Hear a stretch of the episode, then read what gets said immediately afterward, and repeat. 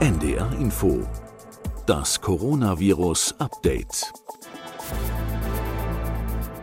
Sie wollten einfach nicht runtergehen, die Neuinfektionszahlen in der Pandemie, wochenlang. Und immer wieder hieß es im Situationsbericht des Robert Koch Instituts, dass sie wegen der Feiertagseffekte nur bedingt aussagekräftig und vergleichbar sind. Ist das jetzt anders geworden? Gibt es endlich einen ersten ernstzunehmenden Rückgang? Mein Name ist Corinna Hennig und ich sage einmal mehr herzlich willkommen zum Coronavirus Update Folge 72 am Dienstag, dem 19. Januar 2021.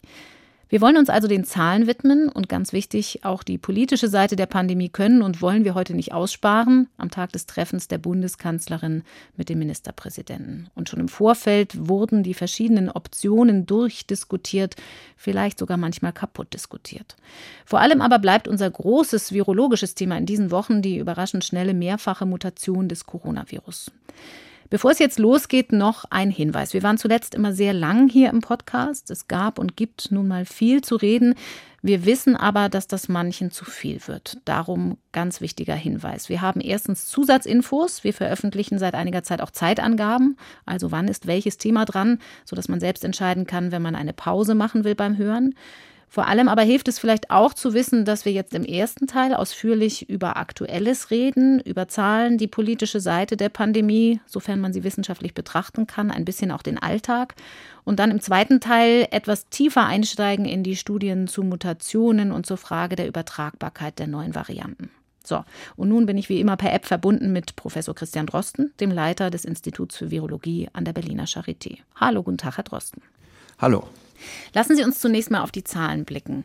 Die Deutschlandkarte ist noch ziemlich rot, trotzdem. Die Todesfallzahl liegt auch heute wieder unter 1000. Die Sieben-Tage-Inzidenz, also über eine Woche hinweg betrachtet, wie viele Menschen pro 100.000 Einwohner durchschnittlich sich neu angesteckt haben, bewegt sich langsam nach unten. Sie liegt jetzt bei etwas mehr als 130. Kann man da vorsichtig optimistisch sein, dass sich jetzt endlich, endlich tatsächlich was bewegt? Ja, ja, also ich denke schon, dass diese Reduktion jetzt so langsam echt ist. Ähm, gut, jetzt an einem Dienstag hängt immer noch ein bisschen das Wochenende nach, weil die Gesundheitsämter leider tatsächlich sehr überlastet sind, sodass wir also jetzt wahrscheinlich morgen wieder etwas mehr sehen werden und dann zum Wochenende hin wird es hoch bleiben, aber vielleicht, wahrscheinlich sogar bleibt es unter der Vorwoche. Und man muss aber natürlich eher ein bisschen langfristiger schauen. Also wie lange wird das jetzt dauern, bis es einen äh, relativ niedrigen Bereich erreicht? Und das sind dann doch mehrere Wochen, wenn man das projiziert, wie das Modellrechner ja auch tun. Mhm. Ist denn der sieben Tage Wert da noch aussagekräftig oder muss man versuchen, eher einen kürzeren Zeitraum mal anzugucken? Wird ja zwischendurch auch immer mal wieder gemacht, auf vier Tage zu gucken, so von Datenjournalisten zum Beispiel. Ja, klar. Also da geht es halt darum, ob man entweder schnell eine Information will oder ob man eher eine ruhigere, einen ruhigeren Verlauf will, ähm, der also nicht so die Schwankungen im Meldewesen abbildet. Das mhm. ist aber eigentlich eher ein Detail. Also die Frage ist vielmehr, das wird ja auch manchmal von einigen Leuten so in Fachkreisen kritisiert, ob man stark auf diese Wocheninzidenz schauen soll oder ob es andere Werte gibt. Ich glaube, wir haben zur Genüge diskutiert, dass es sicherlich nicht darum gehen kann, die Bettenauslastung auf der Intensivstation anzuschauen.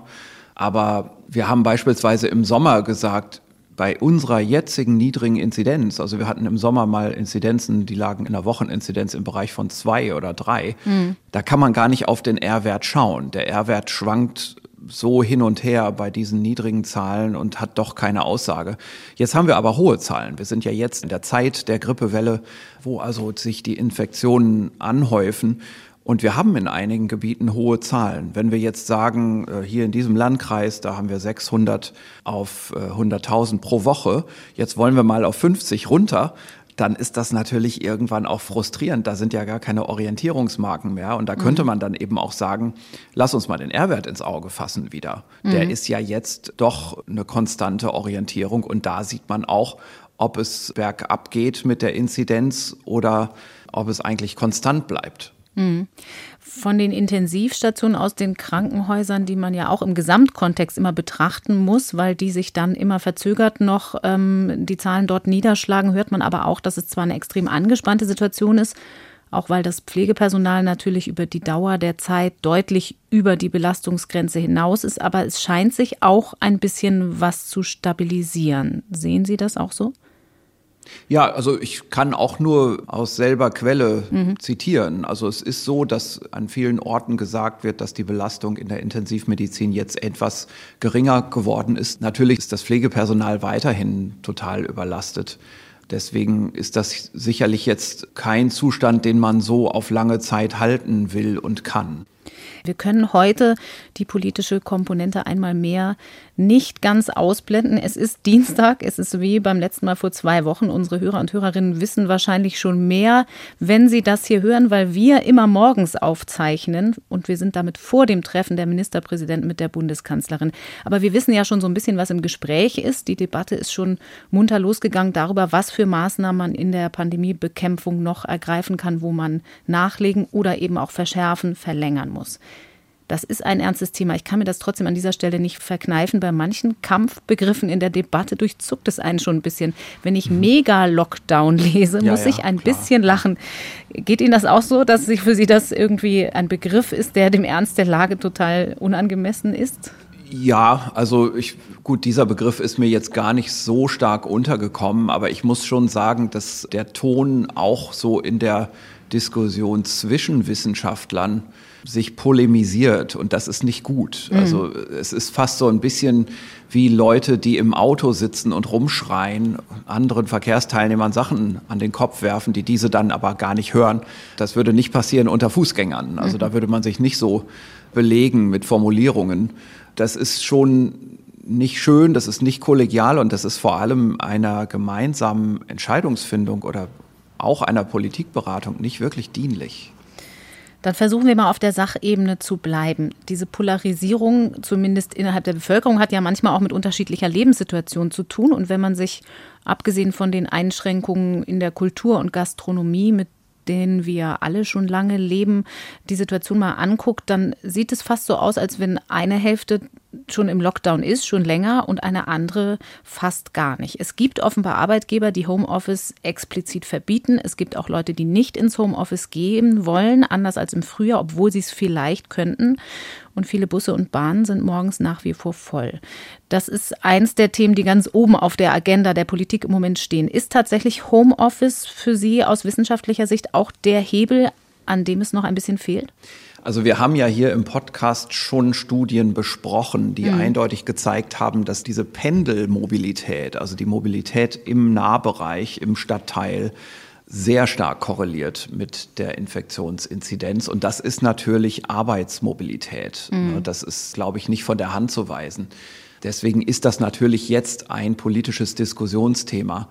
Es ist jetzt nicht unbedingt so, dass Wissenschaftler sagen, aus wissenschaftlichen Gründen müssen jetzt bestimmte politische Maßnahmen gemacht werden, sondern es ist schon mehr, wie ich das jetzt gerade auch ausdrücke, dass also gesagt wird von Wissenschaftlern, auch in Runden der Politikberatung, ja, Mobilität ist wichtig, ja, natürlich ist es so, dass bestimmte Dichte von Menschen in einem Raum für eine gewisse Zeit der Parameter ist, auf den man schauen muss. Und es ist dann eher so, dass die Politik und auch was ansonsten an Beratungskräften dabei ist, aber eben nicht die Wissenschaftler, dann versuchen, das umzusetzen. Und natürlich muss man dann irgendwo Kompromisse finden. Das ist genau das, was sich im Moment die Politik fragt. Wo ist noch etwas zu heben, ohne großen Schaden anzurichten? Also man sucht letztendlich natürlich sinnvollerweise nach Bereichen, die man durch das Reduzieren der Personalbesetzung nicht sehr stark im Betrieb schädigt. Aber das ist natürlich nicht einfach. Damit zusammenhängt ja auch unmittelbar der Bereich der Kinderbetreuung. Der Begriff Notbetreuung wird gar nicht so viel verwendet. Es ist oft von eingeschränktem Regelbetrieb die Rede in den Kindergärten. Nun gibt es ja zum einen die Menschen, die gar nicht zu Hause bleiben können, was ihre Arbeit angeht. Auch darüber haben wir schon gesprochen wo kein Office, da auch kein Homeoffice.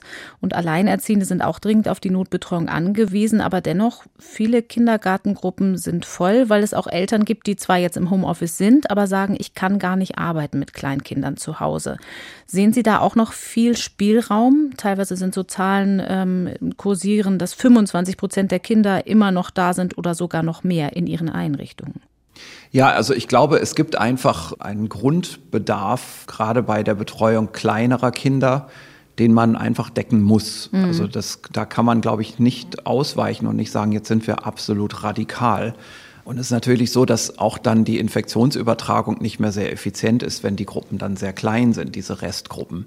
Das gilt sicherlich im Kita- und Grundschulbereich. An irgendeiner Stelle muss man einfach Kompromisse machen und auch zulassen. Und das ist sicherlich einer der Bereiche, wo Kompromisse gemacht werden, genau wie auch im Arbeitsleben an Arbeitsstätten ja auch viel Kompromisse gemacht werden. Man muss einfach, glaube ich, jetzt im Moment eher noch nach so Restbeständen suchen, wo man vielleicht noch nachregulieren kann. Es geht ja auch nicht darum, jetzt über sehr lange Zeit nachzuregulieren.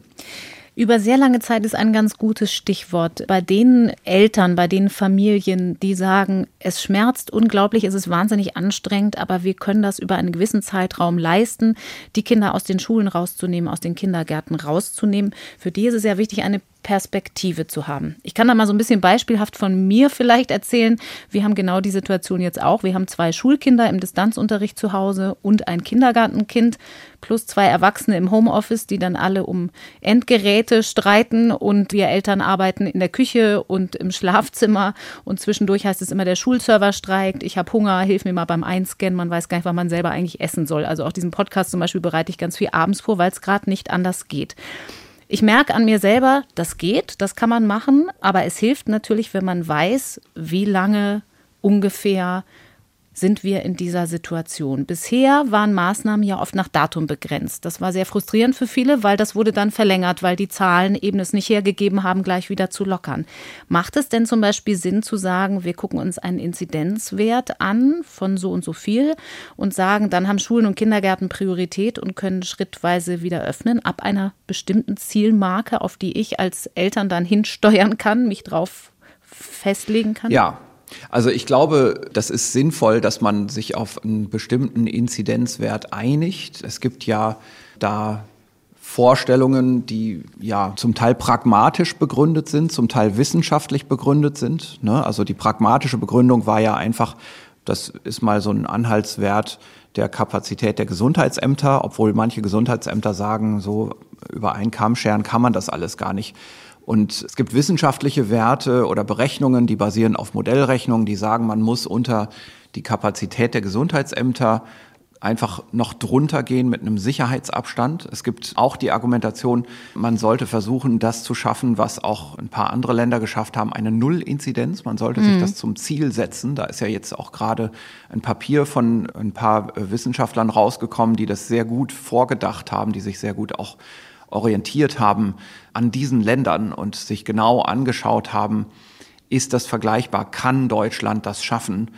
Und das sind nicht nur Virologen, muss man sagen. Ne? Dieses das sind nicht nur Virologen. Das, genau, also das hat sehr viel Logik in sich und das hat natürlich auch, sagen wir mal, soziologisch interessante Prinzipien in sich. Diese Null-Covid-Strategie oder Kein-Covid-Strategie, wie man es auch immer nennen will, das basiert nicht nur auf Zahlen, da geht es also jetzt nicht darum, lass uns nochmal wieder eine neue Zahl vornehmen, sondern da geht es vor allem auch darum, wie kommen wir dahin? Und ich glaube, das ist ganz wichtig, das zu betrachten. Also nicht immer zu sagen, okay, wenn wir die Zahl erreicht haben, dann können wir wieder lockern, sondern ich glaube, die Politik und auch die Bürger sollten stärker informiert werden über den Weg dahin und was das alles eigentlich für Effekte sind. Ich will mal eine Grundüberlegung nennen, ohne jetzt hoffentlich hier von Ihrer Frage allzu sehr abzuschweifen. Aber man sieht manchmal in Talkshows, da sitzt der eine und der sagt, ja, die 50 auf 100.000, das ist doch bewährt. Und dann sitzt da der andere und der sagt, wir brauchen aber 25 auf 100.000. Mhm. Und dann geht der Streit los.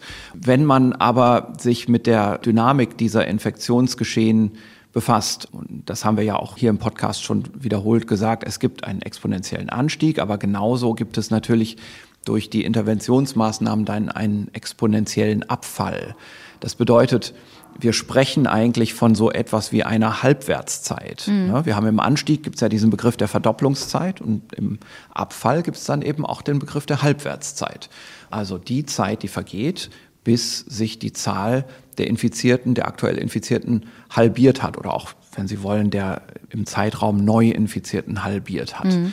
Also die Inzidenz. Jetzt ist der Unterschied zwischen 50 und 25 auf 100.000 letztendlich nur eine Halbwertszeit. Also man muss nicht sich streiten, was jetzt der Zielwert ist, sondern man muss einfach sagen, wenn man bremst und man ist bei 50, dann muss man noch eine Halbwertszeit länger bremsen, dann ist man von selbst bei 25 und so geht es weiter. Und ich glaube, schon alleine aus dem Grund wird klar, dass es als Ziel dieser ganzen Interventions- und Lockdown-Maßnahmen und auch als Ziel vielleicht einer Diskussion in Talkshows und in der Gesellschaft Vielmehr gilt eigentlich, sich diesen Bremsvorgang anzuschauen, die Bremskraft. Mhm. Also nicht die Geschwindigkeit, sondern wie stark wir letztendlich aufs Bremspedal treten und wie man das erreichen kann. Da sind wir ja dann wieder bei diesen Maßnahmen, also dass man sich fragt, Schulen, Arbeitsstätten und auch sozial schwer zu erreichende Gesellschaftsgruppen, die man vielleicht bisher auch noch, noch nicht so adressiert hat. Dass man sich also anschaut, wie kriegen wir es hin, möglichst viel Bremskraft aufs Pedal zu kriegen und auf die Bremsklötze. Dann dauert ja der Bremsvorgang auch kürzer. Und die Frage ist natürlich, wie man das beschreibt. Und das beschreibt man letztendlich über den R-Wert. Also wir müssen auf den R-Wert schauen und da gibt es eine interessante Faustformel, die man sich merken kann. Wenn man einen R-Wert von 0,9 hat, hier bei uns, dann dauert das so ein Monat, bis sich die Zahl der Infizierten halbiert. Und bei einem R-Wert von 0,7 ist das nur eine Woche. Mhm. Dann ist also der Unterschied wirklich zwischen dieser, diesem 50er und 25er Wert nur eine Woche. Wir können es auch anders übersetzen. Dann ist der Unterschied zwischen einem Bundesland, das jetzt im Moment 200 auf 100.000 hat und einem Bundesland, das schon bei 100 auf 100.000 ist, auch nur eine Woche. Eine Woche länger Lockdown. Und ich glaube, wenn man entlang dieser Linien denkt, in der jetzigen Hochinzidenzzeit, dann wird es auch klarer, wo die Ziele liegen. Das Ziel sollte eigentlich in so einem Lockdown aus, aus wissenschaftlicher Sicht da liegen, dass man so etwas wie einen R-Wert von 0,7 erreichen will in einer gewissen Region, in der man das überblicken kann. Also sprechen wir ruhig mal von einem Landkreis. Mhm. Wir wollen hier bei uns im Landkreis auf R gleich 0,7 kommen. Jetzt kann man sich überlegen, was man dafür macht an Maßnahmen. Also das kann der Landrat jeweils natürlich in der eigenen Region mit entsprechenden Interessenvertretern sondieren und besprechen und Beschlüsse fassen und dann kann man das beobachten. In der ersten Woche passiert ganz sicher nichts. In der zweiten Woche kann man auf die erste Woche zurückblicken. In der dritten Woche kann man schon auf die ersten zwei Wochen zurückblicken. Und es ist durchaus realistisch, dass man schon nach so einer Zeit feststellen kann, wir sind schon bei R gleich 0,7. Mhm. Und wenn man jetzt die Inzidenz, die man gleichzeitig ja auch bekommt aus den Statistiken, anschaut, dann kann man sich schon ganz gut ausrechnen, wie lange das jetzt dauern wird, bis man auf einem gewünschten R-Wert ist. Also beispielsweise 25 oder 10 oder 7 oder irgendwas, was man festlegt. Das ist, glaube ich, interessant Inzidenzwert meinten Sie an der Stelle 25 oder 10 oder ja, so, genau. weil Sie R-Wert mhm. gerade sagten. Das war ah, okay, Entschuldigung. Nein, nein, das war Inzidenzwert. Mhm. Äh, und das ist, glaube ich, interessant, um sich mal eine Vorstellung von dieser Zeitperspektive zu machen. Und es ist, glaube ich, auch von der Argumentationsweise besser, als zu sagen, wir müssen einfach auf diesen Wert kommen, aber wir erklären jetzt nicht genau, wie es dahin geht. Also auf dem Weg dahin streiten wir uns über jede Menge Notwendigkeiten und Nichtnotwendigkeiten und machen uns Vorwürfe, dass der eine von dem keine Ahnung hat und der andere von dem anderen. Das heißt, hilfreich könnte aber auch immer sein, während wir auf dem Weg dahin sind, also wenn wir in einem wirklichen Lockdown sind, das mit Kommunikation zu begleiten und immer wieder zu sagen, da stehen wir und da können wir wahrscheinlich sehr schnell hinkommen. Ja, richtig. Also ich glaube, das ist auch das Entscheidende an dem Erfolg dieser Zero-Covid-Strategie in bestimmten Ländern wie Australien und so weiter, mhm. die das also geschafft haben. Die haben das unter anderem auch daraus geschafft, dass sie eben dieses Begleiten aus der Kleinteiligkeit heraus, also die Eigenverantwortlichkeit von Regionen zum Beispiel, sehr stark betont haben. Also nach dem Motto, wenn unser Landkreis es geschafft hat, auf Null zu kommen, dann kann man nach einer kurzen Sicherheitszeit, wo man sich auch wirklich nochmal vergewissert, also wenn man jetzt noch eine Woche länger wartet, ist auch noch nichts dazugekommen, also wir haben keine versteckten Infektionen übersehen, dann kann man tatsächlich komplett lockern. Also dann kann man wirklich sagen, jetzt sind wir im Nullbereich. Das wird jetzt nicht aufflackern. Hier ist kein Funke mehr auf unsere Wiese geflogen. Mhm. Und wir können jetzt alles öffnen. Wir können ganz normal leben und der Nachbarlandkreis hat das vielleicht auch erreicht. Dadurch entstehen diese Green Zones, also die grünen Zonen, die da ja in dieser Strategie eine Rolle spielen, die sich dann auch ausweiten können im Land. Und daraus entstehen also ganze Regionen, in denen keine Lockdown-Maßnahmen mehr notwendig sind. Ob das jetzt in Deutschland erreichbar ist oder nicht, steht, glaube ich, ein bisschen auf einem anderen Blatt. Wir können vielleicht gleich noch mal darüber reden, was da die entscheidenden Überlegungen sind. Aber ich glaube, wichtig ist, dass man sich einfach klar macht, egal ob man jetzt ein Anhänger dieses Ziels ist, eine Null-Inzidenz zu erreichen, oder ob man sagt, wir wollen eigentlich vor allem, dass die Gesundheitsämter wieder aktionsfähig werden und wir müssen nicht auf Null kommen, sondern einfach nur auf eine gewisse niedrige Inzidenz. Der Weg dahin ist derselbe ist absolut derselbe. Und man kann es einfach nicht besser machen, als sehr stark zu bremsen. Und dann natürlich mit gezogener Bremse auch eine gewisse Zeit lang durchzuhalten. Und das Entscheidende ist dann, dass möglichst viele Personen in der Gesellschaft verstehen müssen, warum man das macht und wie die Mechanismen dahin sind. Mhm. Wir können ja eigentlich direkt darüber reden, was die Bedingungen dafür sind. Sie hatten jetzt schon Australien und Neuseeland zum Beispiel als Beispiel genannt. Das ist aber natürlich was anderes, wenn man eine Insellage hat und nicht wie Deutschland von sehr vielen Grenzen umgeben ist. Dann gibt es zwei Varianten. Entweder das wird wirklich europäisch gedacht und funktioniert überall ganz gut oder wir müssen dann doch wieder gucken, ob man sich zumindest phasenweise abgrenzt, weil wenn es in einem Nachbarland ähm, die Inzidenz sehr, sehr hoch ist und jetzt vor dem Hintergrund der Debatte Debatte um die Mutanten zum Beispiel, wird es ja schwierig, so eine grüne Zone dann auch grün zu behalten. Ja, es ist einfach so, solange man noch eine hohe Inzidenz hat und gerade anfängt zu bremsen, ist das relativ egal. Also da hat man im eigenen Land noch viel mehr Fälle, als man jemals von außen reinschleppen kann. Mhm. Wenn man aber schon weiter ist mit diesem Weg, also wenn man schon die Bremse ein paar Wochen gehalten hat, dann entscheidet tatsächlich, was von außen eingetragen wird. Und das muss man dann schließen. Das heißt, da haben wir ein großes Problem. Also da geht es um eine Regionalreisetätigkeit, die dann unterbunden werden muss. Es geht dann irgendwann auch um eine Reisetätigkeit über die deutschen Außengrenzen hinweg. Und weil das alles schwer zu bewerkstelligen ist, ist tatsächlich eine Argumentation auch, dass man das eigentlich europaweit machen müsste, dass Deutschland vorangehen könnte. Also beispielsweise, wenn Deutschland sich für so etwas entscheiden würde, dann würden Nachbarländer sehen, oh, das machen die jetzt ganz konsequent, interessant, äh, aber Moment mal, dann sind die ja demnächst eine grüne Zone mitten in Europa. Da wollen wir dann aber auch dazu gehören.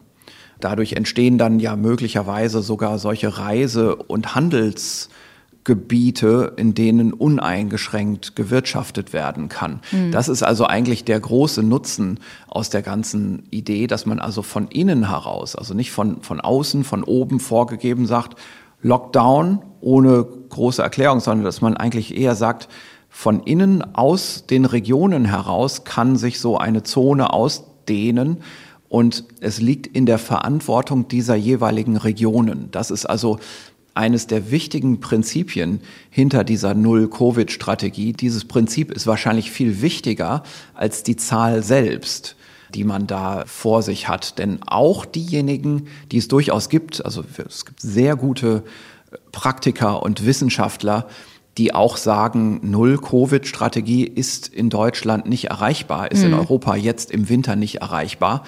Aber auch die werden natürlich zustimmen, dass selbst ohne dieses strikte Ziel von Null dennoch der Weg dahin derselbe ist und auch die Motivation, das zu erreichen, sich besser gestaltet und die Motivationslage sich vielleicht auch umkehrt, wenn man daraus so einen, äh, ja, ich will fast sagen, regionalen Wettbewerb macht. Mhm.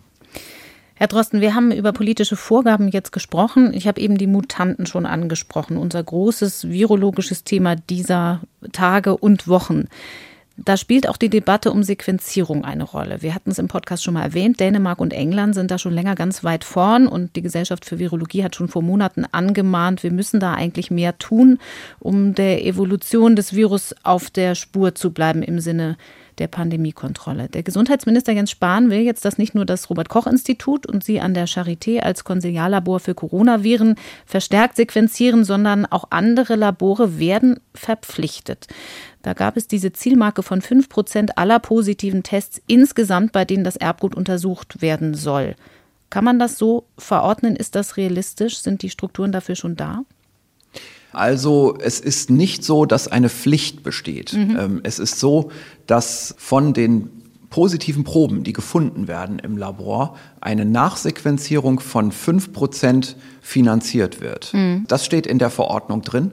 Und wenn die Inzidenz weiter fällt, dann will man natürlich trotzdem immer noch eine gute Sequenzabdeckung halten.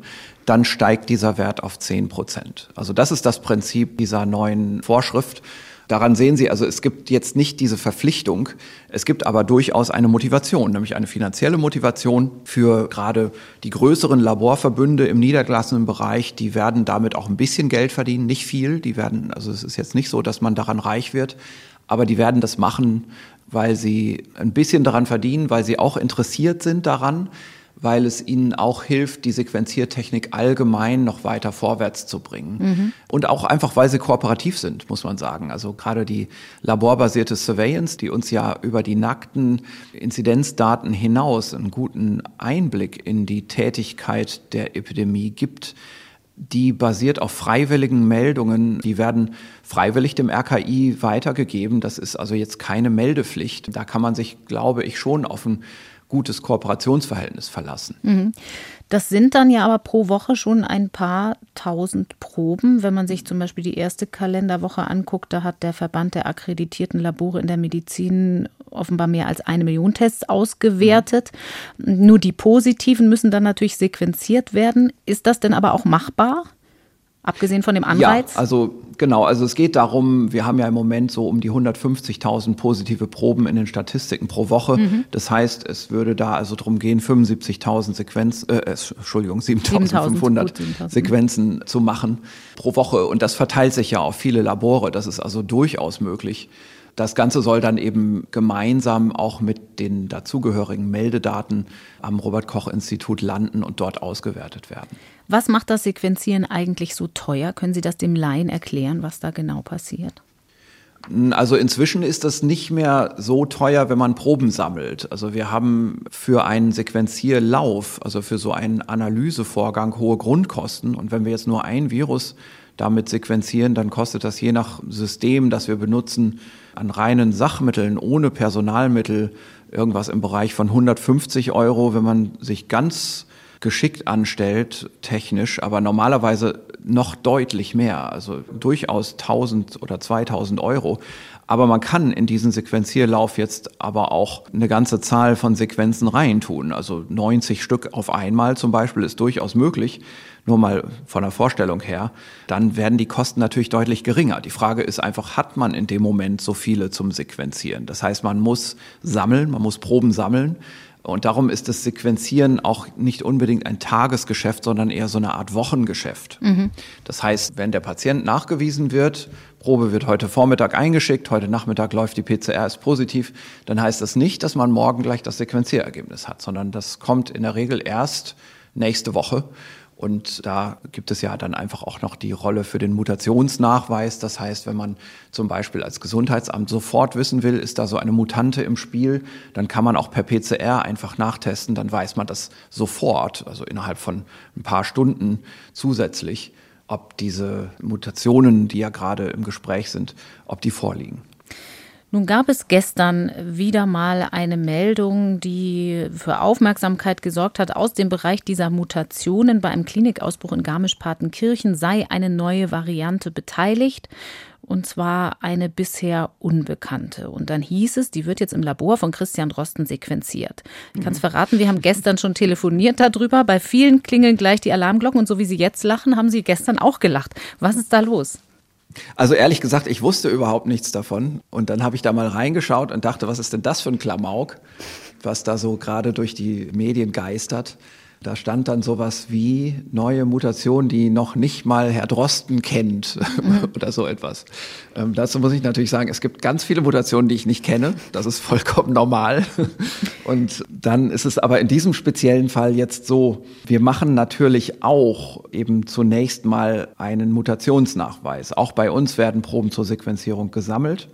Und in diesem Fall, wie in vielen anderen Fällen auch, ist das einfach so, wir finden schon einen ersten Hinweis auf eine Mutation, aber wir sind da natürlich auf der sicheren Seite ganz gerne und wir testen dann noch ein weiteres Merkmal für die, sagen wir mal, typische Mutation, um die es ja jetzt in Großbritannien geht, also die B117-Klade. Mhm. Die hat also mehrere Merkmale, die kann man mit mehreren Mutations-PCRs nachweisen.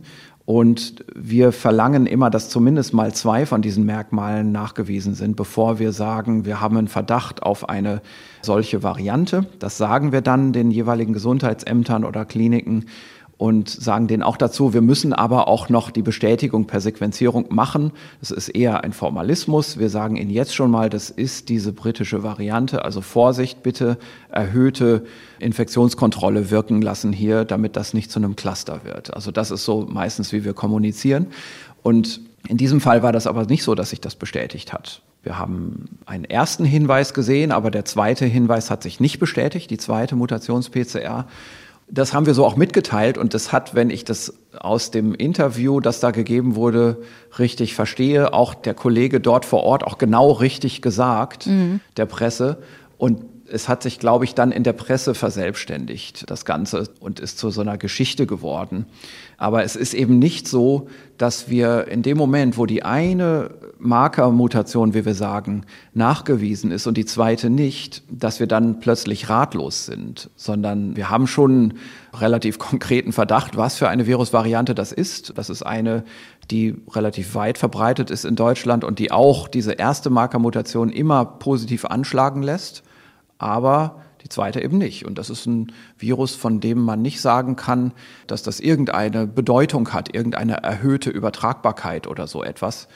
Dennoch kann ich im Moment noch nicht mit Sicherheit sagen, dass es diese eigentlich recht verbreitete Variante ist, weil da müssen wir jetzt nur mal die Sequenzierung abwarten und das machen wir auch. Mhm. Es gibt da also überhaupt keinen Grund zur Beunruhigung. Also streng genommen Business as usual, wie man es mhm. schon genau. seit langem in der Pandemie kennt, weil es einfach verschiedene Varianten gibt. Man muss dazu sagen, es kann auch immer sein, dass man in der Sequenzierung mal was findet, was sehr selten ist mhm. oder sogar etwas, das man zum ersten Mal sieht. Das ist uns auch allen äh, schon untergekommen. Aber auch dann besteht kein Grund zur Beunruhigung in dem Sinne, dass dieses gefundene Virus mit äh, ein paar Mutationsmerkmalen sich jetzt anders verhalten würde gegenüber all dem Rest der Viren. Denn die restlichen SARS-Coronavirus-2, die sind schon ein ausreichend großes Problem. Also auch damit hat man schon genug zu tun. Also wir müssen aufpassen, dass wir nicht Gefahr laufen, im Sinne der selektiven Wahrnehmung jetzt bei jeder Variante, die irgendwo auftaucht, in medialen Alarmismus zu verfallen. Trotzdem nochmal zur Erklärung die Unterscheidung, warum man bei den Varianten aus Großbritannien und aus Südafrika und jetzt womöglich auch aus Brasilien genauer hinguckt, liegt an der Schnelligkeit der Mutationen und der Vielzahl der Mutationen in empfindlichen Bereichen in diesen Varianten. Kann man das so zusammenfassen? Im Vergleich naja, zu dem, wenn Sie mit Schnelligkeit Übertragbarkeit meinen, dann ja. Nein, es war auch also. die Rede davon, dass da so viele Mutationen so überraschend gemeinsam aufgetaucht sind, zumindest in der Beobachtung überraschend. Sie hatten ja schon gesagt, ja. vielleicht hat man da einen Stammbaumast lange Zeit nicht genug nachverfolgt, ah, ja. mhm. um das zu sehen. Genau, also dass da plötzlich so viele Mutationen auf einmal in so einer Virusklade mhm. drin sind, ne, die andere Kladen vielleicht nicht in dieser Kombination haben. Genau. Das ist aber sowieso noch ein Rätsel. Also diese B117-Klade, die hängt an einem langen intermediären Ast. Das heißt, die Quelle dieser Viruspopulation ist über lange Zeit nicht beprobt worden. Die Frage ist, wo war diese Viruspopulation in der Zeit? Also das kann durchaus sein, dass die einfach in einem anderen Land war. Mhm. Haben wir ja schon drüber geredet. Ja. Anderer Wirt, anderes Land oder vielleicht sogar ein äh, immunsupprimierter Patient, was ich persönlich weniger glaube. Ich glaube tatsächlich an diese anderes Land-Hypothese, aber wir werden das wahrscheinlich irgendwann auch beantwortet bekommen. Können Sie uns denn heute schon ein bisschen mehr beantworten, wie weit jetzt sich diese UK, diese englische Variante zum Beispiel in Deutschland verbreitet hat und vielleicht auch die südafrikanische Mutante? Ja, es gibt eine oder vielleicht zwei, muss man sagen, neue Studien zu, zu beiden Themen. Also die eine über das britische Virus, die 117-Mutante, und auch über die südafrikanische. Die umfangreichere Studie ist die aus England. Mhm. Da wurde jetzt noch mal in einem anderen Datensatz nachgeschaut. Wir haben ja schon mal gesagt, Analysen, die bis jetzt gemacht wurden aus England, die sind qualitativ sehr, sehr gut von der statistischen Methodik her. Die haben nur eben ein kleines Problem. Die fußen eigentlich auf so grob denselben Daten. Mhm. Mit so ein bisschen äh, unterschiedlichen Beimischungen noch von Daten. Und diese grundlegenden Daten sind eigentlich die Test-and-Trace-Daten, also die Daten aus der Routine, Diagnostik und Fallverfolgung im niedergelassenen Bereich. Das ist also in England ist das diese sogenannte Pillar-2-Diagnostik. Mhm. Also eben der ambulante Bereich, der ist relativ schnell aufgebaut worden, nachdem man ja in der ersten Welle in England gemerkt hat, wir machen zu wenig Diagnostik, hat man dann gewaltig nachgeholt und macht inzwischen viel mehr Diagnostik als in Deutschland.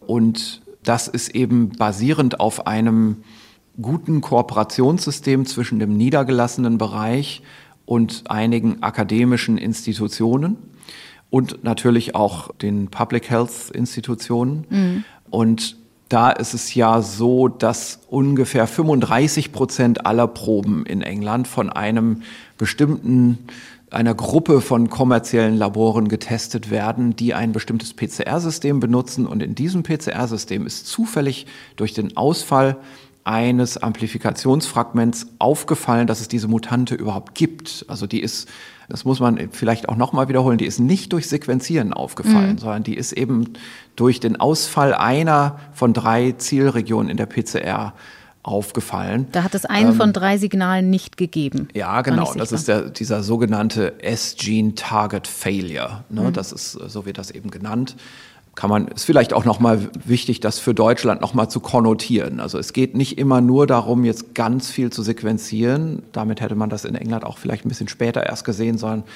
man braucht auch eine gute Labortestung und auch der Nachweis von Mutationen über die PCR, den sollte man nicht vernachlässigen. Und darüber werden wir gerade in den nächsten Wochen in Deutschland jetzt erstmal die Informationen zur Verbreitung der Mutante auch bei uns bekommen.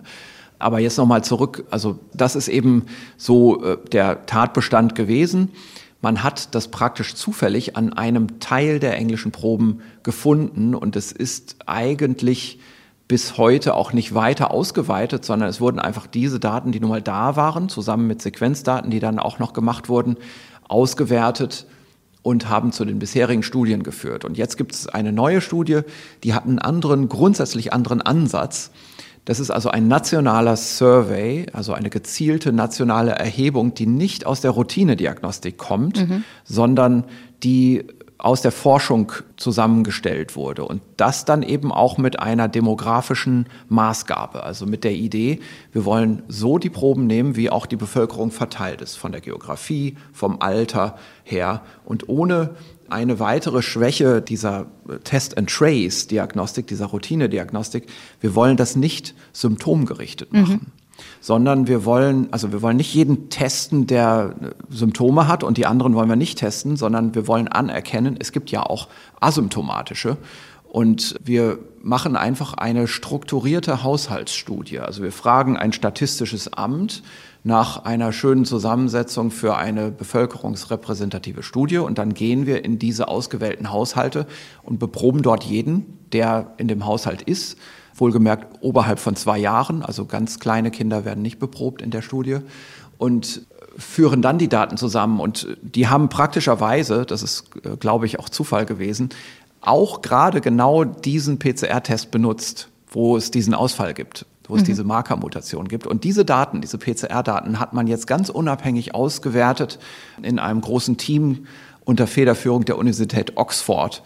Und das auch wieder mit statistisch ähnlich hochwertigen Methoden.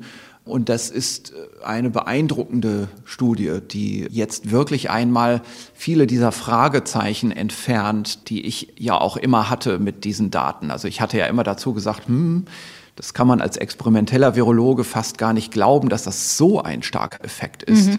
Da muss man noch mal genauer hinschauen.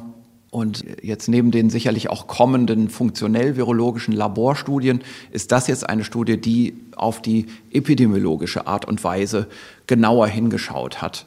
Und da können wir ja jetzt erstmal nochmal sagen, der bisherige Befund, der bisherige Eindruck war ja, dass wir eine 50 Prozent, vielleicht sogar 70 Prozent höhere Übertragbarkeit hatten. Mhm, dieser neuen Variante. Genau, ne? und dieser 70 Prozent Wert, der wurde ja in den Medien viel diskutiert. Das ist aber, wenn man zumindest bei der Erhöhung des R-Werts bleibt, ist das das obere Ende des Vertrauensbereichs. Also man hatte da eher so im, im Bereich von äh, so 45 bis 70 Prozent mal diese Vertrauensbereiche gelegt in, in verschiedenen Studien.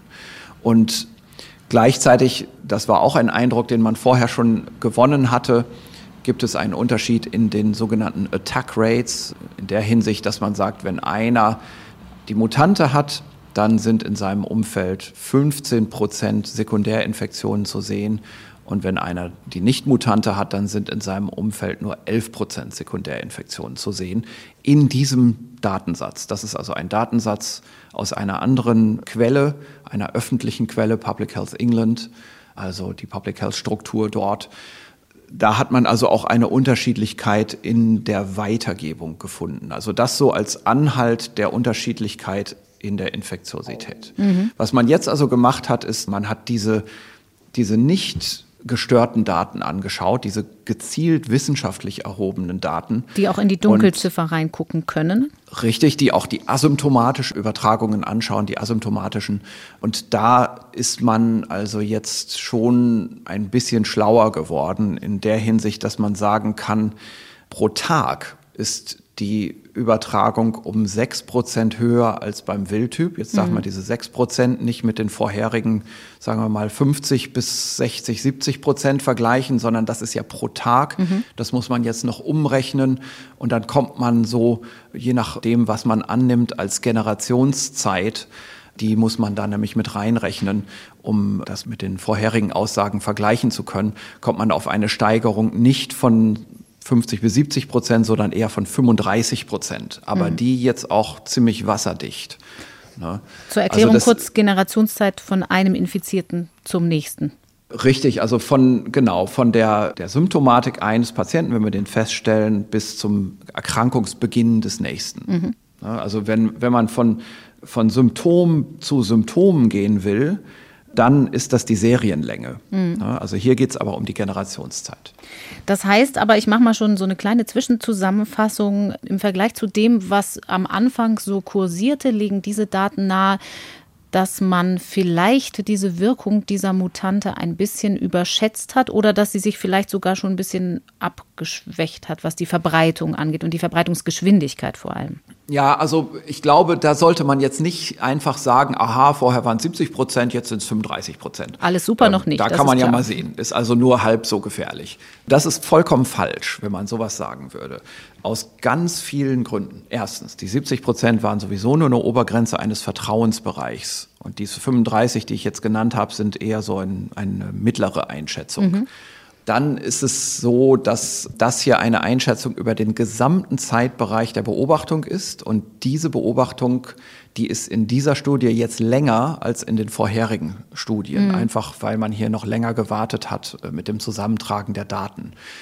Diese Studie, ich, ich will das vielleicht mal so rum hervorheben, diese Studie ist viel feiner. Was man vorher gemacht hat, war eine grobe Voreinschätzung die lag nicht falsch, aber die lag schon so hoch, dass Leute wie ich sich drüber gewundert haben. Mhm. Die Wissenschaftler, die das in England so kommuniziert haben, die haben aber auch gleich selber dazu gesagt, das muss man später bestätigen. Wir haben nun mal Probleme mit unseren Grunddaten. Das sind eben Gelegenheitsdaten und keine designten Studiendaten. Mhm. Designte Studiendaten sind jetzt das erste Mal in dieser Studie drin. Und dann muss man auch sehen, das ist nicht über den ganzen Zeitraum gleich und das ist auch nicht überall im Land gleich. Und das ist vielleicht das Allerwichtigste, was man sich klar machen muss.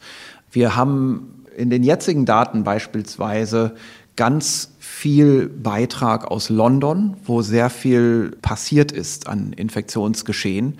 Und da sieht man eine, eine eben sehr typische Entwicklung. Da sieht man die Werte, wie ich sie hier jetzt gerade auch genannt habe. Wir sehen aber andere Gegenden in England, die entweder ganz am Anfang dieser Entwicklung noch stehen, wo wir sagen müssen, man sieht schon, die Mutante ist da, aber die hat bei weitem nicht 80 Prozent, sondern die liegt irgendwo im einstelligen Bereich und das deutet sich so gerade erst an, dass das hochkommt. Mhm.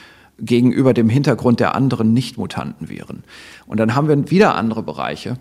Da ist es mal hochgekommen, aber es geht jetzt wieder runter.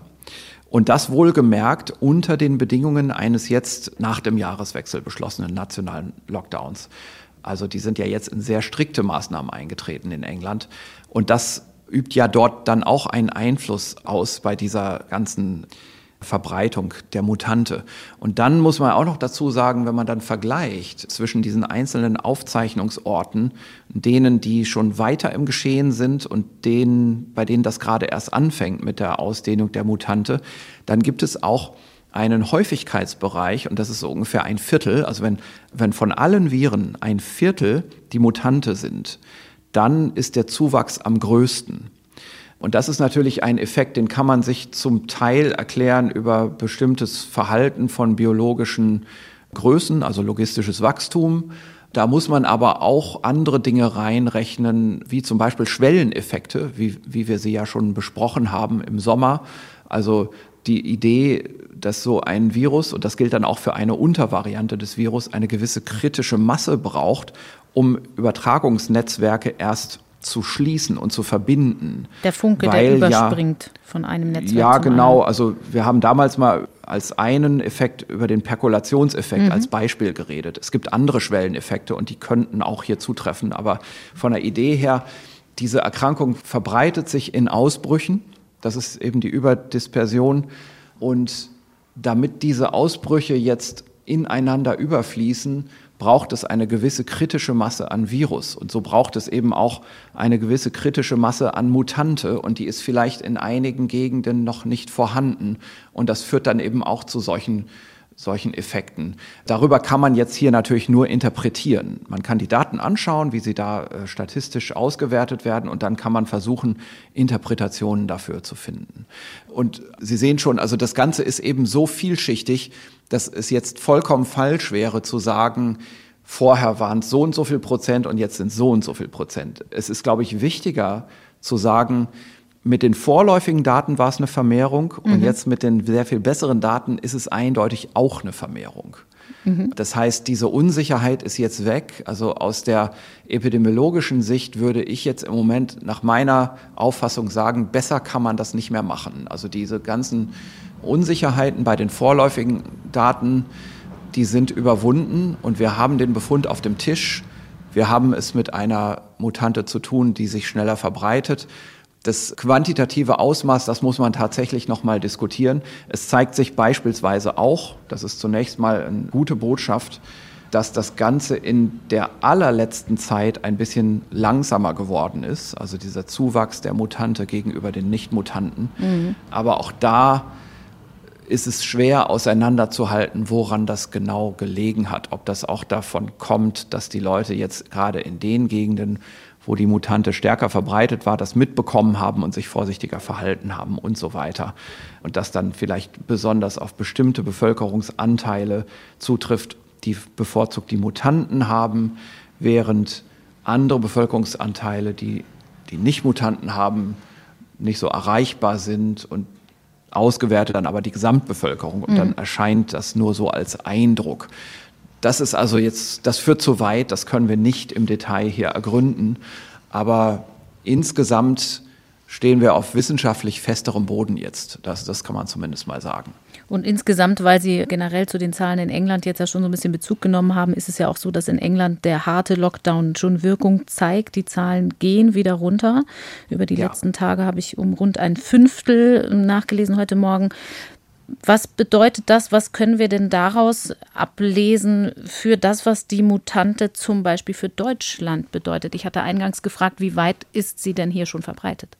Also mit einem erhöhten Wachstum von 30, 35 Prozent, wie wir das jetzt in diesen besseren Daten sehen, nach einiger Interpretation sogar eher im Bereich von 25 Prozent. Auch mhm. so kann man rechnen. Also man muss hier immer noch mal umrechnen da werden jetzt eben ein paar Beobachtungen schon recht plausibel. Also damit kann man jetzt auch arbeiten und das kann man jetzt in Modelle auch einrechnen. Diese Modelle, die eben sagen, bis da und dahin, also bis März oder so, ist hier alles nur noch von der Mutante dominiert, wenn wir jetzt nicht in stärkere Beschränkungsmaßnahmen eintreten. Das ist also eine durch diese Studie jetzt nochmal erhärtete Wahrnehmung. Mhm. Ob der Zeithorizont dadurch sich verändert? Ja, ich denke, das muss man mit Ja beantworten. Also die Modellrechnungen, die bis jetzt mit den vorläufigen Zahlen gearbeitet haben, wenn die jetzt die neuen Zahlen nachpflegen, werden die sehen, dass die Dauer bis zu einer vollkommenen Übernahme der Viruspopulation durch die Mutante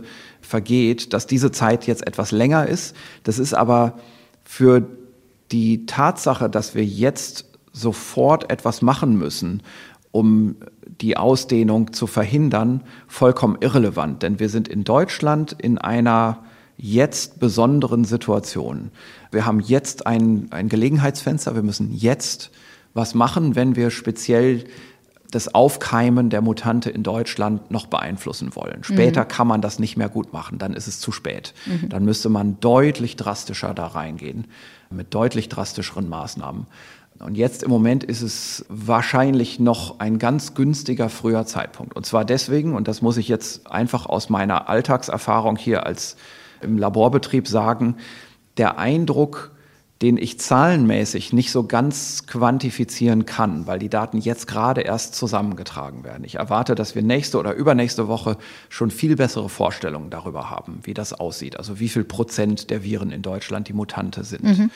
Aber der Eindruck aus dem Kollegenkreis, der sich bildet, ist, dass vor Weihnachten nicht allzu viel von der Mutante in Deutschland war und dass erst über die Weihnachtsfeiertage und über den Flugverkehr und so weiter, über den Jahreswechsel diese Mutante in Deutschland eingetragen wurde. Das kann ich deswegen sagen, weil viele Kollegen inzwischen und Kolleginnen natürlich auch dazu übergegangen sind, einfach ihre aufbewahrten positiven Proben, die bewahrt man im Labor eine Zeit lang auf. Gerade die Unikliniklabore machen das häufig, mhm. weil sie noch Forschung machen mit den Proben. Die haben die nachgetestet und auf die Mutation nachgetestet und haben dabei nicht allzu oft die Mutation gefunden. Also man hat fast das Gefühl, die gibt es kaum im Dezember. Es gibt einzelne Nachweise.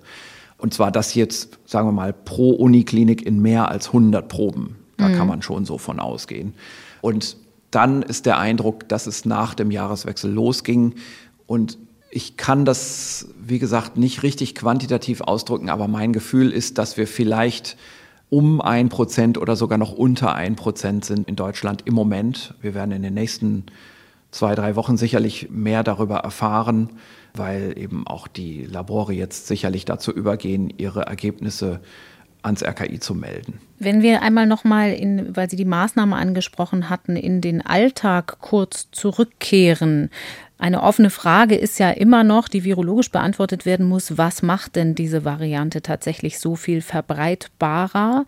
Wir hatten da in der Vergangenheit schon drüber gesprochen, über die Bindungsfähigkeit und welche Rollen das alles spielt die Maßnahmen, die wir haben, die wir kennen, also auch die, die ich persönlich ergreife, indem ich Maske trage, indem ich Abstand halte und so weiter, die funktionieren ja aber nach wie vor. Steigt denn aber die Bedeutung der Aerosolkomponente oder die Rolle der asymptomatischen möglicherweise mit dieser Variante für mein Verhalten gedacht? Das ist relativ schwer zu ergründen im mhm. Moment, wo genau die Übertragbarkeit angesiedelt ist, rein mechanistisch. Also eine Sache, die aus der neuen Studie nochmal klar wird, werden sich vielleicht einige Hörer daran erinnern, ich hatte in der vorletzten Folge meine Zweifel geäußert, ob es wirklich so ist, dass die Virusausscheidung stark unterschiedlich ist. Mhm. Ähm, also die Viruslast zwischen Mutante und Nicht-Mutante.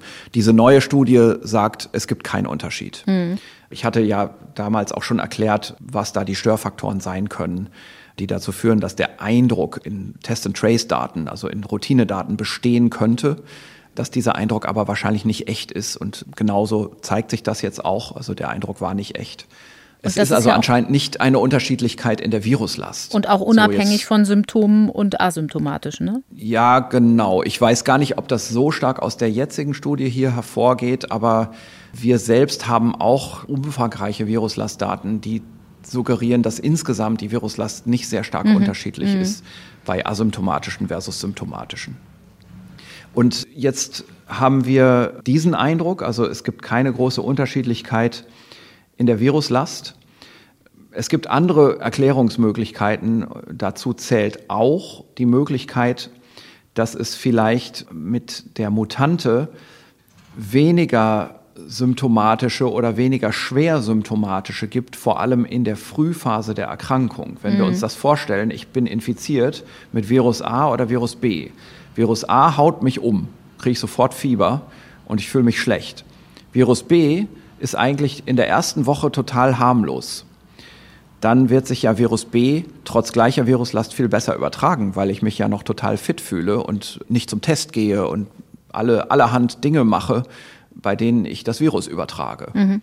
Solche Effekte könnten auch eine Rolle spielen. Solche Effekte lassen sich mit bisher keiner der beiden Studien oder der inzwischen ja sind es, glaube ich, vier Studien erfassen. Ne? Also es gibt eine Untersuchung zur Fallschwere, die zielt aber auf die Rate von Krankenhausaufnahmen und auf die Sterblichkeit am Tag 28 nach Diagnose. Mhm und die zielt nicht speziell auf das klinische Bild in der Frühphase der Infektion, wo ja übertragen wird. Mhm. Also das kann man nicht beantworten, aber so etwas könnte es auch sein.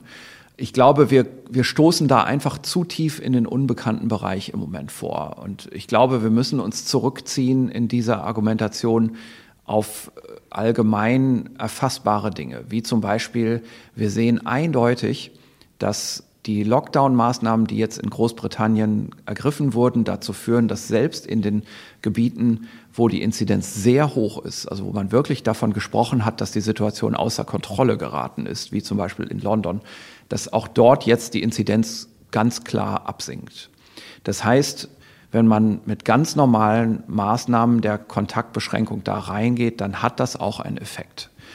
Es ist so von der Vorstellung her, dass der Lockdown, der jetzt in Großbritannien gemacht wird, wahrscheinlich etwas weiter greift, und zwar vor allem bei den Arbeitsstätten, als das, was bei uns jetzt im Moment in Kraft ist. Also mhm. wir haben dort jetzt auch geschlossene Schulen und geschlossene Kindergärten, jeweils auch mit einem geringen Bestand an Notbetreuung.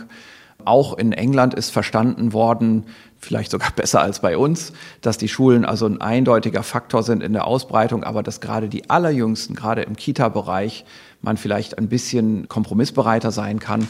Ansonsten sind auch dort die Geschäfte zu, die Straßen sind nicht ganz leer. Es gibt einen gewissen Arbeitspendelbetrieb, der ist aber jetzt noch mal stärker reduziert worden als bei uns durch eine strengere Homeoffice-Regelung. Mhm. Und was man vielleicht sagen muss, ist, dass man sich in England sehr viel bewusster ist über schlecht erreichbare soziale Gruppen. Mhm. Also die Ansprache schlecht erreichbarer Gruppen in Form von beispielsweise Aufklärungs-, Informationsbroschüren in verschiedenen Sprachen ähm, und das Benutzen von gesellschaftlichen Multiplikatoren, also Personen, die einfach Meinungsbildner sind. In Gemeinden zum ähm, auch Beispiel. Auch in den Medien, auch mhm. in religiösen Gemeinschaften.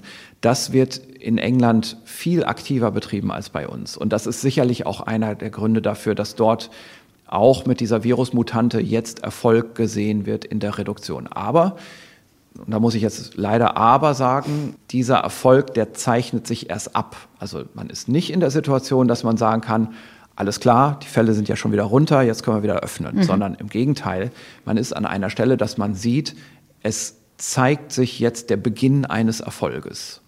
Ich möchte das trotzdem mal als gute Nachricht zwischendurch werten, weil ich ja immer nach hoffnungsvollen Momenten suche für unsere Hörerinnen und Hörer.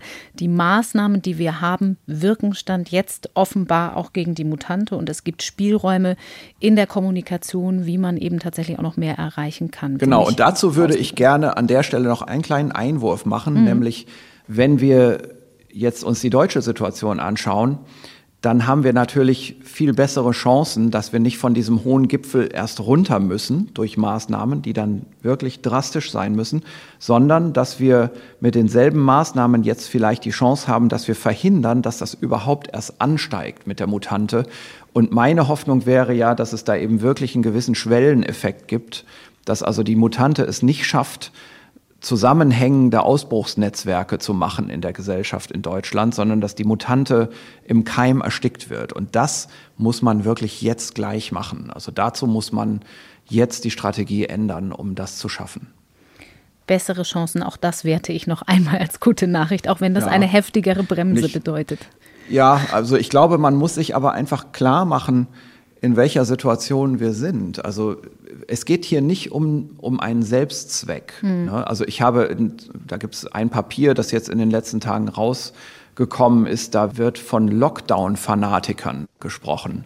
Das finde ich, also ich finde das wirklich absolut selbstvergessen, wenn jemand sowas hinschreibt.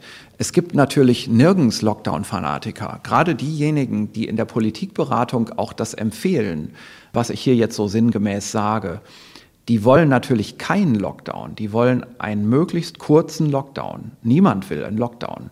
Ist für ähm, niemanden schön. Genau, aber es ist eben so, wenn man sich mit den Realitäten befasst und wenn man auch vielleicht ein paar Tatbestände, die so vielleicht als Glaubenssatz immer genannt werden, wenn man die auch nochmal beleuchtet, dann wird einem klar, in was für einer brenzlichen Situation wir sind. Also erstmal die Idee vom Abschirmen der vulnerablen Gruppen. Das funktioniert einfach nicht. Und selbst wenn es klappen würde, kämen wir ja in eine ganz andere Überlegung. Und die ist auch in den letzten Tagen schon angedeutet worden aus der Politik, auch aus anderen Stimmen, aus der Wissenschaft, die vielleicht jetzt nicht so in die Medizin eingedacht sind. Nämlich diese Überlegung, wenn dann die Alten erstmal geschützt sind. Also entweder indem man es utopischerweise schafft, die Altersheime komplett abzuschirmen oder indem man die alle geimpft hat. Dann wird man ja sagen müssen, die große Sterblichkeit, die ist dann weg und jetzt muss man lockern. Mhm. Das wird aber ein Trugschluss sein, denn wir werden dann in kurzer Zeit extrem viele Infektionen haben. Wir sind dann ja bei Tagesinzidenzen im Bereich nicht mehr von 20.000, sondern das wird dann, wie man das in England zeitweise gesehen hat, dort lag man über 60.000. Und wie gesagt, wenn die Alten dann erstmal geimpft sind, dann würde man das vielleicht sogar noch weiter kommen lassen, dass man irgendwo im Bereich von 100, 120.000 am Tag ist. Das ist nicht so, dass man damit dann schnell die Bevölkerung durchimpft, durchseucht hat, sondern im Gegenteil.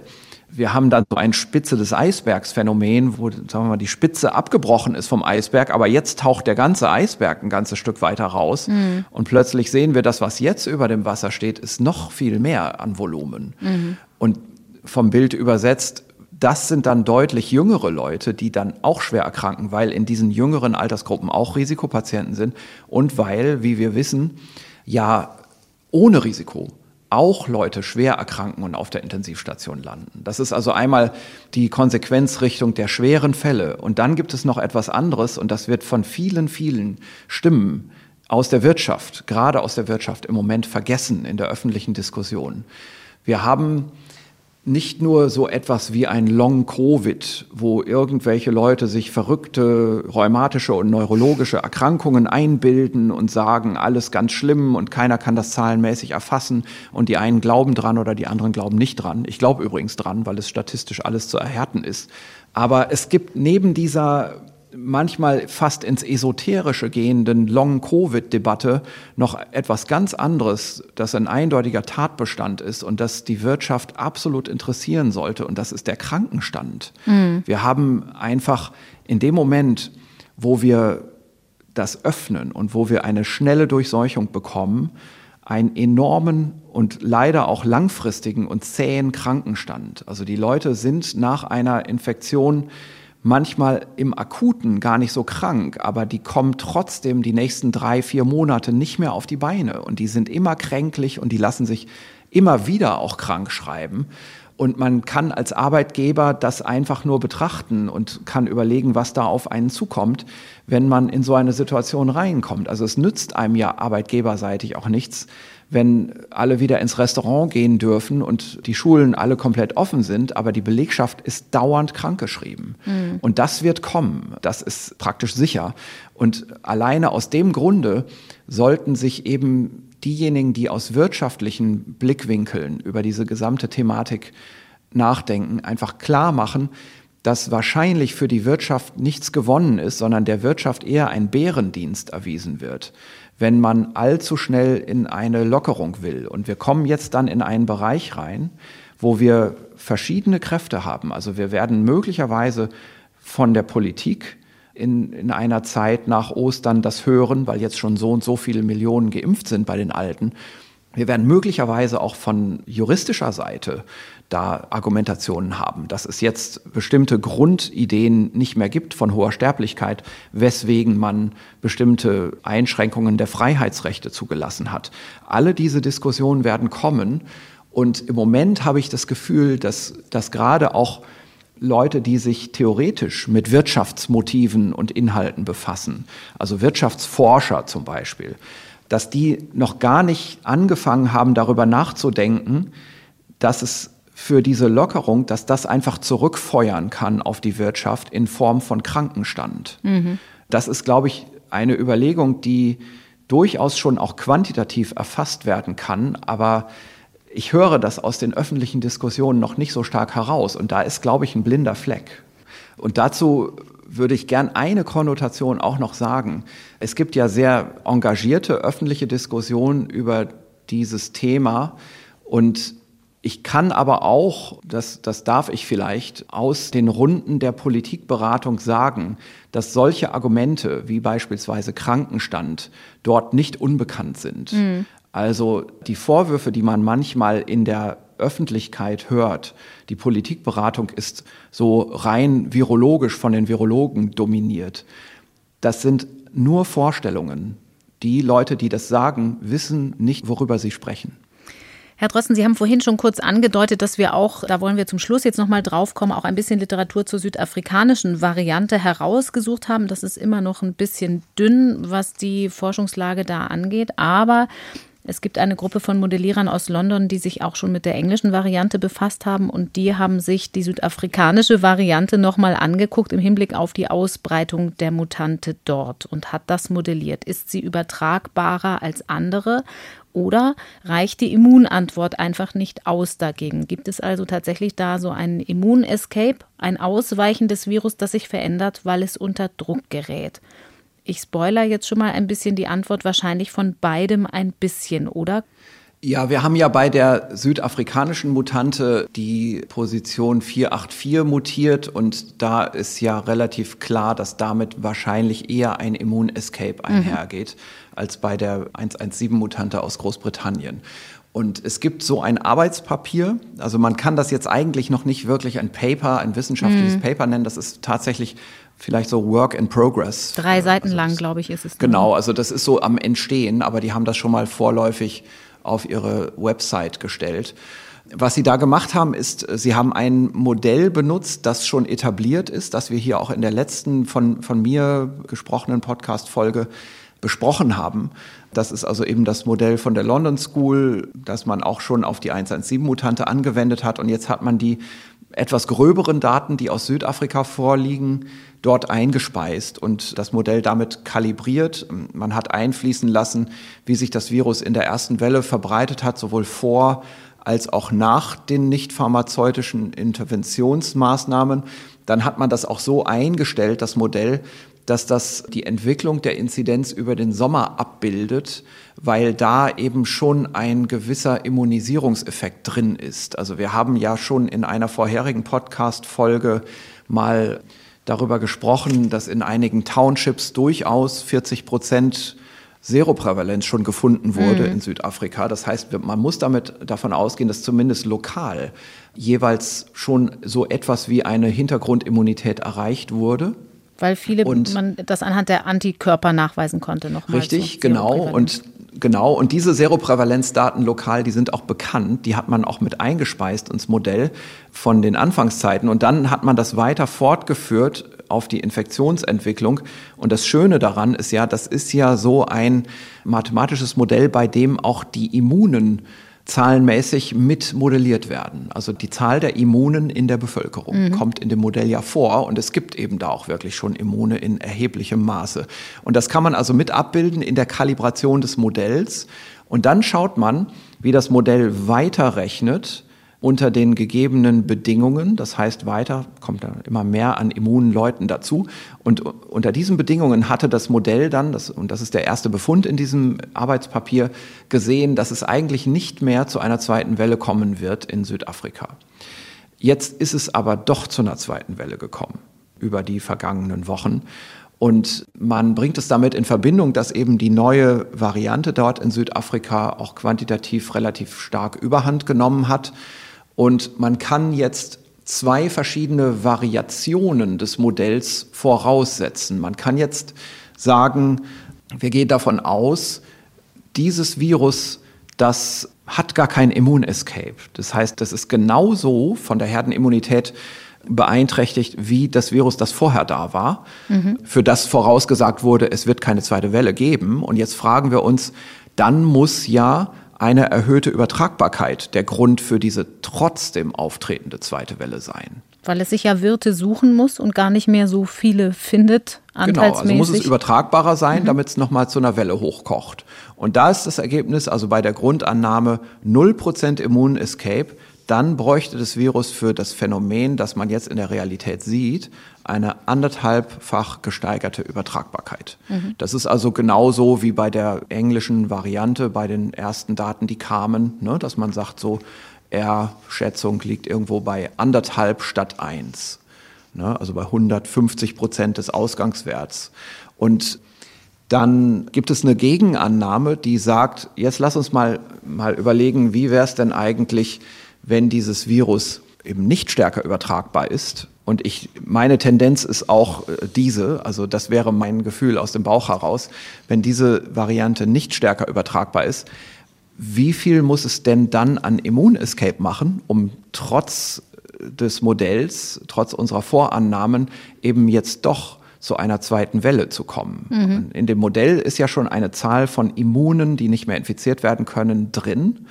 Wie viele von denen müssen jetzt trotzdem infiziert werden? Also wie viele müssen wir im Prinzip aus dem Modell wieder rausnehmen, damit wir wieder die Voraussage einer zweiten Welle haben und zwar in der Größe, wie wir sie wirklich beobachtet haben. Damit die Annahme und, zur Realität passt in dem genau, Fall. Genau, Und die Antwort ist wie beim Per Anhalter durch die Galaxis 21. Eigentlich 42. Ja. Die Antwort auf die Frage nach dem Leben, dem Universum und dem ganzen Rest. Genau, also die falsche Zahl, also es sind 21 Prozent Immun-Escape, die dann sein müssen, wenn man davon ausgeht, dass dieses Virus gleich übertragbar ist. Und jetzt sagen am Ende die Autoren, vielleicht ist es ja auch irgendwas in der Mitte, vielleicht liegt die Wahrheit auch irgendwo in der Mitte. Also das Virus ist vielleicht ein bisschen übertragbarer, aber gleichzeitig macht es auch ein bisschen Immun-Escape. Ich kann mir allerdings anhand der Labordaten, die jetzt schon hier und da kursieren über diese Mutante, auch vorstellen, dass es tatsächlich 20 Prozent Immunescape macht in dieser Größenordnung und dafür dann vielleicht wenigstens nicht so stark übertragbarer ist. Das müssen wir mal sehen. Also ich hoffe, dass wir vielleicht sogar in zwei Wochen auch mal erste Labordaten haben. Mhm. Zumindest mal zu der britischen Variante. 20 Prozent Immunescape, das gilt jetzt ja aber für die südafrikanische Variante, bedeutet, dass es sich um ein Fünftel so verändert hat, dass es einer Immunantwort entgehen kann? Das kann quantitativ mehrere Interpretationen haben. Es kann erstmal sein, dass 20 Prozent der Immunen dann trotzdem infiziert werden. Mhm. Das wäre eine Möglichkeit, wenn man das so ganz schwarz-weiß denkt. Es kann aber auch sein, dass eben bestimmte Anteile sich verschieben. Anteile von was? Naja, also dass bestimmte Personen, die teilimmun sind und die nur unter bestimmten Umständen so viel Virus ausscheiden, dass jemand anderes infiziert wird. Mhm. Das heißt, dass in diesen Personen der R-Wert geringer ist, dass diese Reduktion des R-Werts in diesen Personen in anderer Weise ausprägt, also dass die, dass die geringer ausgeprägt ist. Also der R-Wert ist ja auch, das, das sind ja leider einfach Verteilungen, das sind ja keine starren Werte. Diese Verteilungen, diese Kurven, die können sich eben verschieben. Das heißt, dass wieder diese Überdispersion ins Spiel kommen kann. Manche sind eben für mehr Übertragung verantwortlich, manche Infizierte, andere für weniger. Richtig, genau. Hm? genau. Unterm Strich müssen wir also festhalten, es sind noch viele Fragen offen. Wir müssen aber diese südafrikanische Variante auch für Europa weiter im Blick behalten. Wir müssen die definitiv weiter im Blick behalten, denn das ist sicherlich eine der in Frage kommenden Immun-Escape-Varianten zusammen mit der brasilianischen Variante. Und wir haben ja diese Diskussion bei der Veränderung der Impfung oder überhaupt durch die Impfung können wir uns da Immun-Escape-Varianten züchten. Mhm. Meine Befürchtung ist ja viel mehr, dass die Immun-Escape-Varianten einfach dort herkommen, wo die Infektion relativ unkontrolliert läuft, auf natürlichem Wege und wo es eben einen konstanten Selektionsdruck in der Population auf das Virus gibt und das Virus dem ausweicht, so dass wir also äh, uns hier gar nicht im Land über Impfungen Immun-Escape-Varianten züchten müssen, sondern die kommen von außen rein. Mhm. Aber können wir denn noch weiter dagegen animpfen? Wir wissen immer noch nicht, wir haben in der letzten Folge mit Sandra Zieser kurz besprochen, dass man bei BioNTech eine einzelne Mutation auch schon mal untersucht hat, aber das Zusammenspiel noch nicht. Wir wissen noch nicht sicher, ob der Impfstoff denn tatsächlich gegen diese Mutationen in der Kombination wirken kann. Ja, also das ist hinsichtlich von Antikörperbildung sicherlich alles richtig und es, wie gesagt, es, ich kann das hier nur andeuten, es kommen allererste informelle Labordaten zusammen, mhm. die suggerieren, dass es wirklich ein Immunescape gegen Antikörper gibt bei der südafrikanischen Variante, aber wir haben in der Impfimmunität nicht nur Antikörper, wir haben auch eine starke T-Zellimmunität, mhm. die induziert wird. Deswegen bin ich weiterhin entspannt, was die Wirksamkeit der Impfung angeht. Wir sollten im Moment wirklich unser Augenmerk unter der Hypothese, dass auch die südafrikanische Variante vielleicht übertragbarer sein könnte. Die englische ist es mit großer Sicherheit. Jetzt im Moment unsere Konzentration auf das Gelegenheitsfenster nutzen, das mhm. im Moment besteht. Wohlgemerkt, ich konnte das beim letzten Mal ja noch nicht bestätigen, aber die südafrikanische Variante ist auch schon in Deutschland angekommen. Ähm, Vor genau einer haben, Woche ist die ja, genau, öffentlich ähm, geworden. Mhm. Genau, also das ist öffentlich geworden und ich denke, auch da muss man sich klar machen, das ist natürlich wahrscheinlich über die Feiertage, über den, den Weihnachtsreiseverkehr eingeschleppt worden. Und wir kommen eben in einer anderen Situation in das neue Jahr rein, als wir rausgegangen sind. Und dem muss man jetzt, glaube ich, entgegnen. Also wir konzentrieren uns auf die nicht pharmazeutischen Maßnahmen zur Eindämmung der Ausbreitung des Wildtyps, wie es ihn schon gibt, und der Mutanten, die da sich langsam auch bei uns ausbreiten können. Trotzdem noch einmal abschließend die Frage, weil das so oft gefragt wird. Wenn es denn doch irgendwann mal so sein sollte, dass Mutanten eine Impfung unwirksam machen, zumindest mit Blick auf diese neuen Varianten, BioNTech zum Beispiel sagt, wir können unseren Impfstoff sehr schnell anpassen in wenigen Wochen. Vier bis sechs Wochen war, glaube ich, die letzte Zahl, die da genannt wurde. Was sagen Sie, gilt das theoretisch für alle Impfstoffe, die da jetzt in der Diskussion sind? Der nächste wird ja von AstraZeneca sein, der in Europa wahrscheinlich bald zugelassen wird. Ein anderes Prinzip, ein Vektorimpfstoff? Also bei BioNTech und anderen RNA-Impfstoffen geht das ganz besonders einfach. Mhm. Das ist aber auch nicht bei diesen anderen Impfstoffen, bei den Vektorimpfstoffen der alles bestimmende Schritt. Also da gerade ein paar Mutationen einzufügen, ist molekularbiologisch keine große Arbeit. Das macht man in zwei Wochen, drei Wochen. Das Problem ist aber, und das ist etwas, das ich jetzt hier auch gar nicht beantworten kann, ich weiß nicht, was das bedeutet für den Nachforderungsbedarf in der Zulassung. Mhm. Also ob man das und bis zu welcher Grenze man das machen kann, bevor man noch wieder in Nachvalidierungen gehen muss. Da kenne ich mich einfach nicht richtig aus. Ich bin ja bekanntermaßen kein Impfexperte.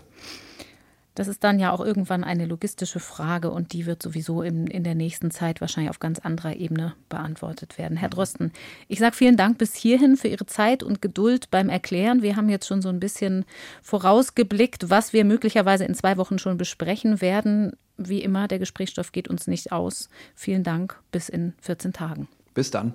Und in der kommenden Woche sind wir trotzdem natürlich wieder für Sie und euch da, dann im Gespräch mit Sandra Ziesek. Bis dahin könnte für viele wieder einiges anders werden mit verschärften und verlängerten Maßnahmen. Ich weiß nicht, wie es euch und Ihnen geht, ob ihr mehr Zeit zum Lesen habt oder vielleicht auch mehr Bedürfnis im Lockdown.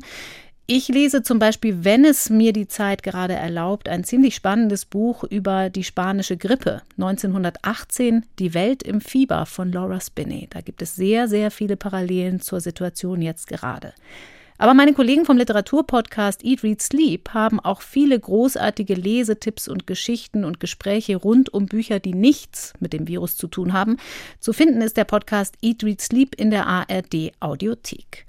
Da gibt es auch das Coronavirus-Update in der kommenden Woche wieder. Ich sage danke für die Mitarbeit an diesem Podcast an Katharina Marenholz, Nele Rössler und für die Technik an Matthias Stössner. An euch und Sie danke fürs Zuhören. Bleibt auf Abstand. Bis nächste Woche. Das Coronavirus Update. Ein Podcast von NDR Info.